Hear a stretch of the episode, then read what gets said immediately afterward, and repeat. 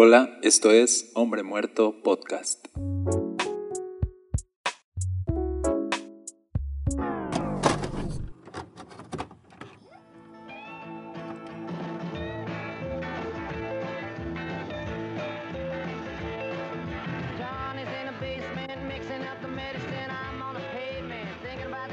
Hola, ¿qué tal? Mi nombre es Daniel Castañeda. Me da mucho gusto que estés aquí porque este es el episodio 25. Quiero agradecerte por ser parte de este podcast, por, por comentar, por compartirlo en tus redes sociales. De verdad significa mucho para mí. Así que gracias por estar ahí y por dejarme entrar en tu vida a través de este medio.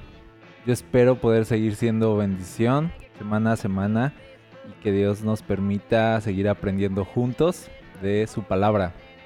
Así que, para no dejar pasar el número 25, que es un número de celebración, quiero hacer un giveaway con un cuadro decorativo cristiano. A lo mejor ya viste en redes sociales el diseño y si tú quieres ganarlo vamos a hacer una rifa con las personas que participen. ¿Cómo puedes participar? Esto es lo que tienes que hacer. Toma una frase de este episodio o alguna enseñanza que te haya quedado de este episodio, compártela en tus redes sociales, compártela en tus historias o en tus publicaciones y etiquétame para que yo lo pueda ver.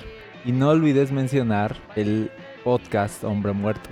Así que simplemente lo repito, toma una frase de este episodio, etiquétame, menciona que es de Hombre Muerto Podcast y vamos a hacer una rifa con todos los, los que lo hayan hecho y la vamos a hacer en, en vivo, ¿sale? Este concurso lamentablemente solo aplica para los que vivan aquí en Jalapa o sus alrededores. Eh, si tú me escuchas desde otro lugar, desde otra ciudad u otro país, gracias por escucharme, pero el envío saldría muy caro. pero si tú quieres participar también y, y compartir una frase y etiquetarme de verdad significaría mucho para mí para celebrar estos 25 episodios. Muy bien, así que vamos a comenzar el episodio.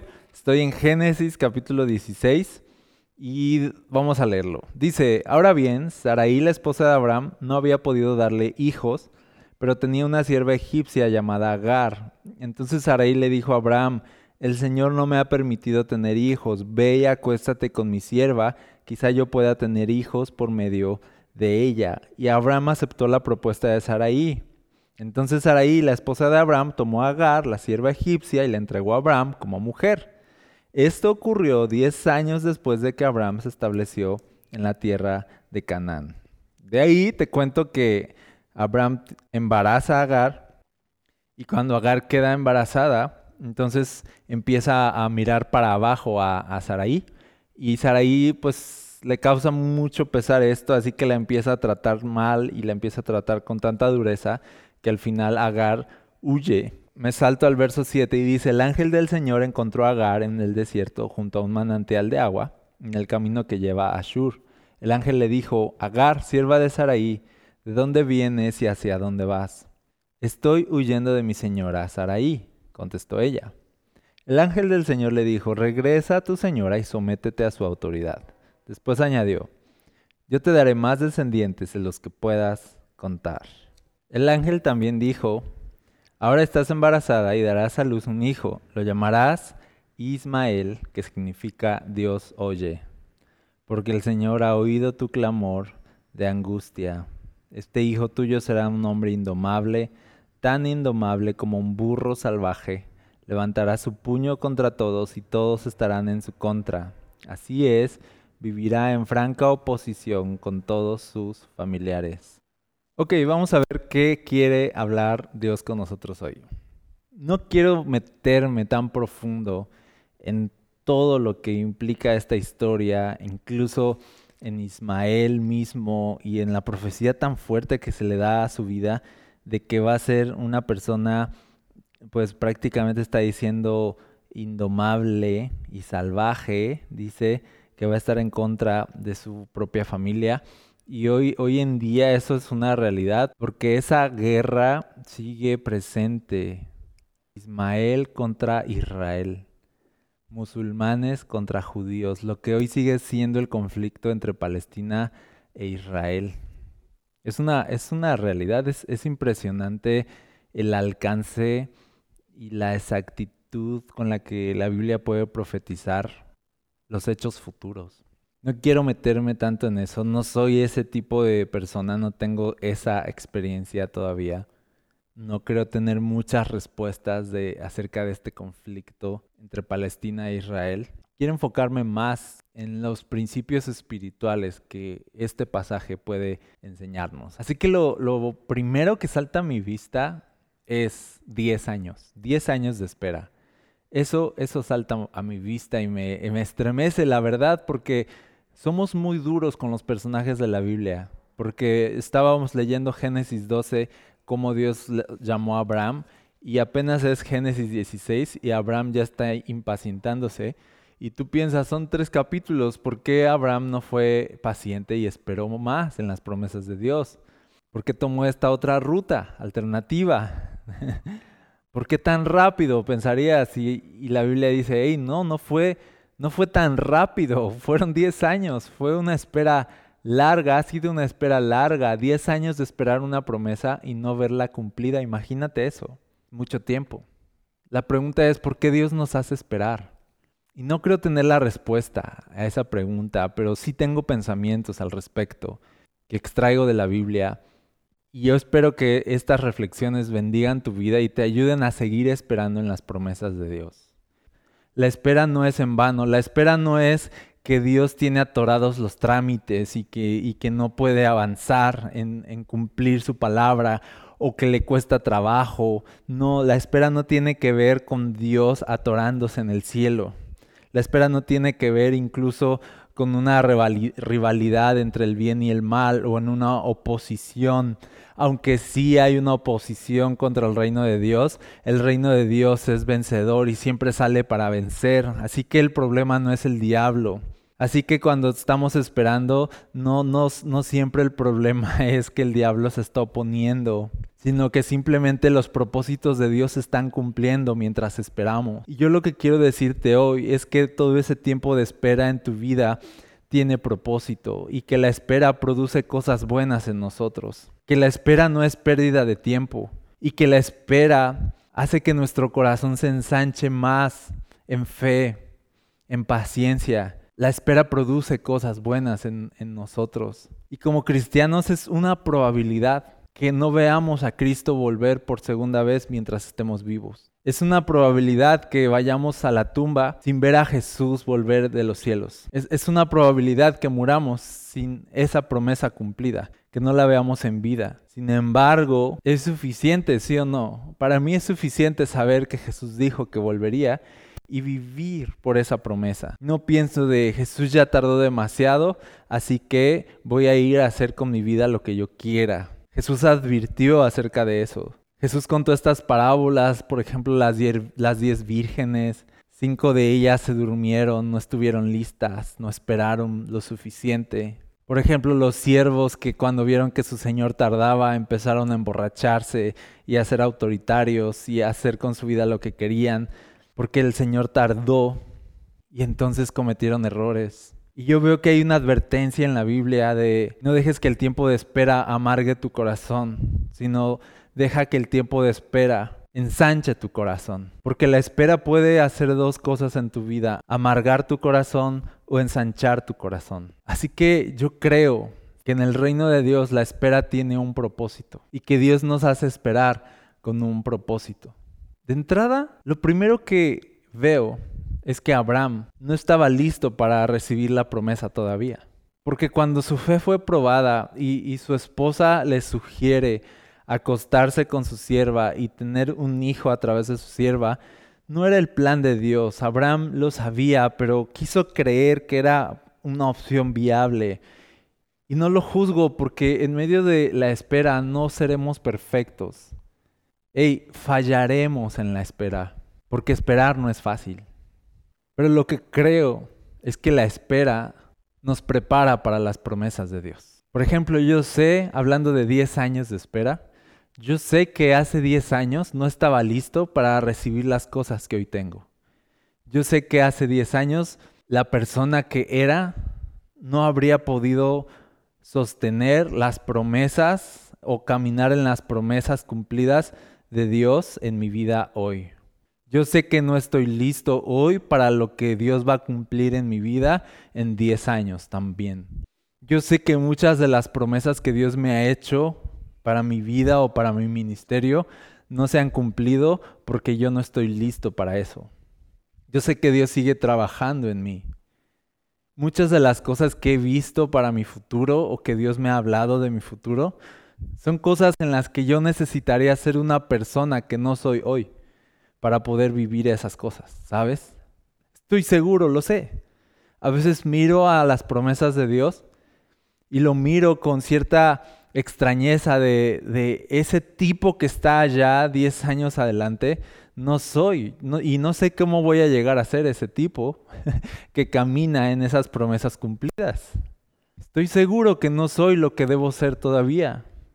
Por lo tanto, el tiempo de espera está formando en mí a una persona que va a estar lista en 10 años para recibir una promesa cumplida. Estoy en el tiempo de espera pero un día llegará el tiempo de cumplimiento. Y todo el tiempo estamos caminando en tiempos de espera y en tiempos de cumplimiento. Algunas cosas ya se han cumplido en nosotros, pero otras cosas faltan por cumplirse.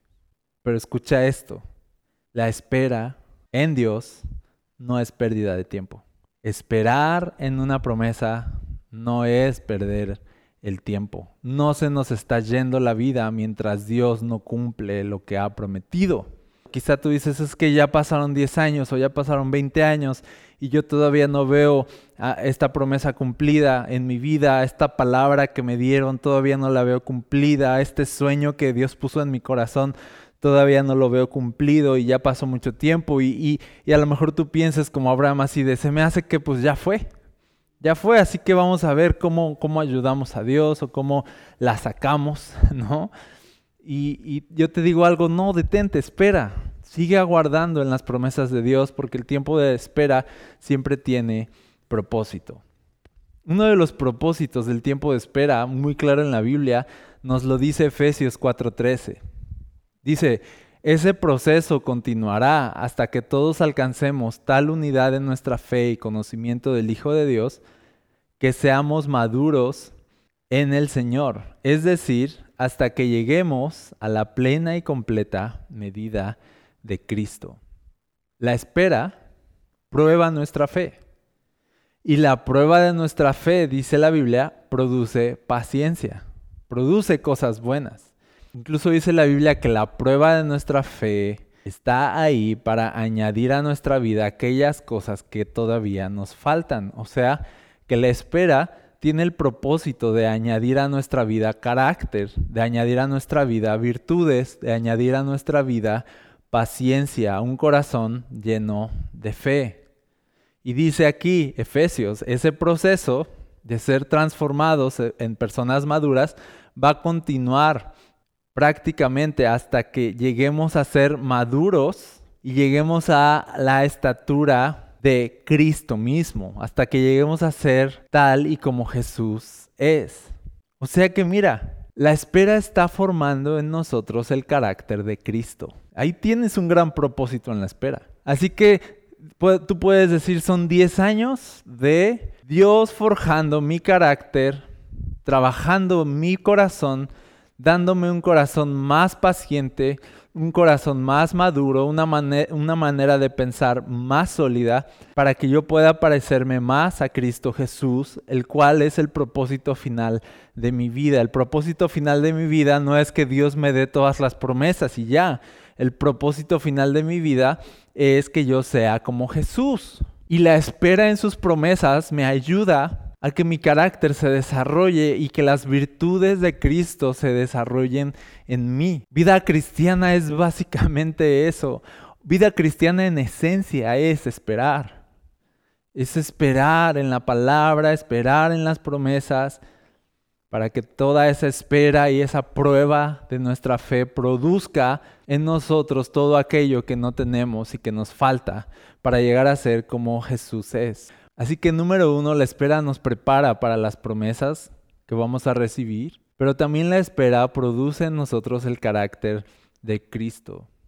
Antes que darnos cumplimiento a promesas, Dios quiere darnos carácter, madurez, ser más como Cristo. Y una vez que su carácter se ha forjado en la prueba y en la espera, es que creo yo que ya estamos listos para recibir muchas de sus bendiciones. Por ejemplo, yo crecí en un hogar con bases cristianas. Sin embargo, hubo un momento en el que todos nos desviamos del camino. Y en medio de ese panorama es difícil pensar, porque de verdad, en, cuatro hermanas que yo tengo, los cinco nos desviamos de Cristo en algún momento, a pesar de haber crecido en un hogar cristiano. Así que en medio de ese panorama, a veces es difícil pensar que se vayan a cumplir promesas como cree en el Señor Jesús y vas a ser salvo tú y tu casa, o ese deseo de yo y mi casa serviremos al Señor. Y, por un momento cuando ves a todos, a lo mejor a toda tu familia, lejos de Dios, piensas en estos textos como yo y mi casa serviremos al Señor como algo súper lejano y, y, hay momentos donde parece todo bien perdido.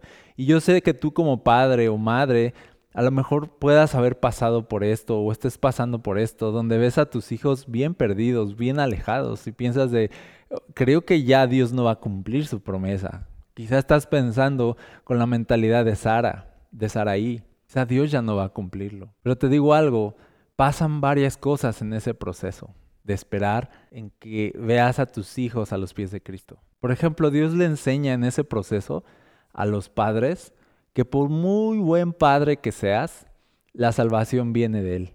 Esa es una gran lección a aprender como padres. Sentir que pierdes el control de la vida de tus hijos y poder confiar, ese, ese es el resultado de una espera, poder confiar que a pesar de cómo se vea el panorama, tus hijos todavía están en manos de Dios y va a cumplir sus promesas en ellos. Poder confiar de cuando estabas embarazada y Dios te dijo, este niño me va a servir y, va a hacer esto y lo otro, y poder confiar en esas palabras y en esas promesas, o incluso en esos textos o en esos salmos que tú le leíste a tu, a tu hijo cuando estaban en el vientre de su madre poder creer eso todavía cuando en el panorama parece ya imposible o muy lejano. La, espera te ayuda a poder soltar a tus hijos y decir de, de, yo fui el mejor padre que pude ser a lo mejor, me esforcé hasta aquí, pero, pero mi esfuerzo, mi dedicación y mis sacrificios tienen un límite porque yo soy su padre, pero no soy su Dios. Y solo de Dios viene la salvación. Así que a veces Ver a tus hijos desviados del camino te ayuda a poder entender que la salvación viene de Jesús y no de tu paternidad.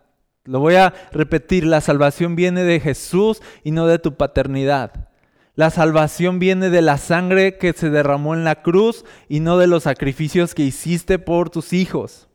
No te amargues de haber dado lo mejor para tus hijos y que ellos no estén cerca de Dios hoy porque te quiero recordar algo, la salvación es de Dios, la salvación viene de Dios. Y esta espera, antes que impacientarte, debería tu corazón crecer en fe, así de no importa qué tan lejos vea a mis hijos de Cristo, no importa qué tan oscuro sea el panorama, yo voy a seguir creyendo que Dios cumplirá su propósito en ellos. Que hoy estoy en el tiempo de espera, pero que la espera va a terminar un día y un día veré el cumplimiento de las promesas de Dios. Yo veré a Dios glorificado en la vida de mis hijos. Que la espera te ayude a entregarle a tus hijos a Dios verdaderamente, que la espera te ayude a confiar en Dios ciegamente, que la espera te ayude a crecer en tu carácter y a ser una persona no desesperada, sino confiada. En el proceso de no ver a tus hijos rendidos a Jesús, aprende a soltar a tus hijos. Y yo, yo veo que el dolor que te causa no verlos cerca de Dios produce a menudo una vida de oración en los padres que a su vez produce un mayor acercamiento a Dios y que a su vez entonces produce una mejor relación con Él. Yo veo que el dolor en la espera produce oración y que la oración produce una mayor relación, una mejor relación con Dios. Así que yo no veo desperdicio en la espera, yo veo propósito en la espera. No veo desperdicio en el dolor, sino veo propósito en el dolor. La espera te enseña a orar. el dolor te enseña a clamar. ¿Qué crees? Que muchas de las cosas que Dios va a cumplir en tu vida van a venir como respuesta a esos clamores, como respuesta a esa angustia. Dios oye cuando clamamos a Él. Entonces la espera tiene sentido, tiene propósito en Dios. La pregunta entonces sería, ¿cuándo estamos listos para recibir las promesas? Conociendo la historia de Abraham, tú ves que Abraham estaba listo para recibir la promesa de un hijo, fue Isaac. Tú sabes que ya estaba listo por esto, porque cuando Dios se lo pidió, él no dudó en entregárselo. Es muy posible que si Abraham hubiera recibido a Isaac inmediatamente o años atrás, es muy posible que cuando Dios se lo pidiera, Abraham hubiera dudado. Y te lo digo así, no estás listo para bendiciones del cielo si esas bendiciones son el sustento de tu gozo. Lo repito, no estás listo para bendiciones si esas bendiciones son el sustento de tu gozo. Es hasta que aprendemos a estar felices en Dios, aunque no tengamos sus regalos, que entonces estamos listos para los regalos. Los regalos pretenden ser una añadidura y una bendición a nosotros, pero nunca algo de lo cual dependa nuestra alegría. Y yo creo que fue hasta que Abraham aprendió a estar completo sin la promesa, que entonces recibió la promesa. Lo repito, hasta que Abraham aprendió a estar completo en Dios, sin la promesa, fue que entonces recibió la promesa. ¿Cuándo estamos listos para recibir las promesas? Cuando las promesas no son nuestro gozo, sino Jesús es nuestro gozo. Ten cuidado de desear más la promesa que a Dios. Ten cuidado de poner el corazón en el regalo y no en el dador. Ten cuidado de amar más las bendiciones que al Dios que nos bendice. Por eso estos salmos como el 37 que dice, deleítate en el Señor y él, te, y él te concederá los deseos de tu corazón. Dice, primero deleítate, primero encuentra satisfacción y plenitud y propósito en Dios y solamente en Dios y que Él sea tu todo para que entonces todas aquellas cosas que deseas en tu corazón se cumplan, pero no vas a ver aquellas peticiones o aquellos deseos de tu corazón o aquellas promesas cumplidas en tu vida si solamente vas a ser feliz a menos que tengas aquellas cosas. Si tú estás actuando así, no vas a recibir nada de Dios, de verdad. Y le hablo aquí a, a personas que quizá, como Sara, no has podido tener hijos te digo algo, hey, Jesús es suficiente para tu gozo. Jesús puede ser tu gozo en la esterilidad. Si no has podido tener hijos, aprende a deleitarte primero en el Señor. Y después serás feliz en Cristo aunque no puedas tener hijos. Pero es muy probable que cuando seas feliz en Jesús, entonces Dios te conceda un hijo si Él así lo quiere.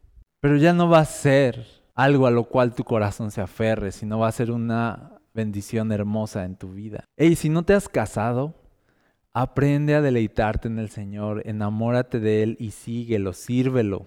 Dale tu vida, tu fuerza. Tu corazón halle un deleite profundo en Jesús. Y ahí, desde ese lugar, es donde las bendiciones llegan por sí solas. Y cuando las puedes disfrutar con gratitud en vez de que sean una obsesión. Entonces, a veces queremos más una pareja que a Jesús. Queremos más casarnos que a Jesús. Y estamos obsesionados con eso. Pero cuando Jesús es nuestro todo, entonces sus bendiciones son algo que disfrutamos. Son cosas que puedes tener o perder, porque no son tu fuente, sino Cristo es tu fuente. Y ahí tienes a Abraham. Estaba listo para tener a Isaac, porque estaba listo para perderlo. Es, increíble. Ahí es cuando ya estás listo. ¿Estás listo para tener las peticiones que le has hecho a Dios?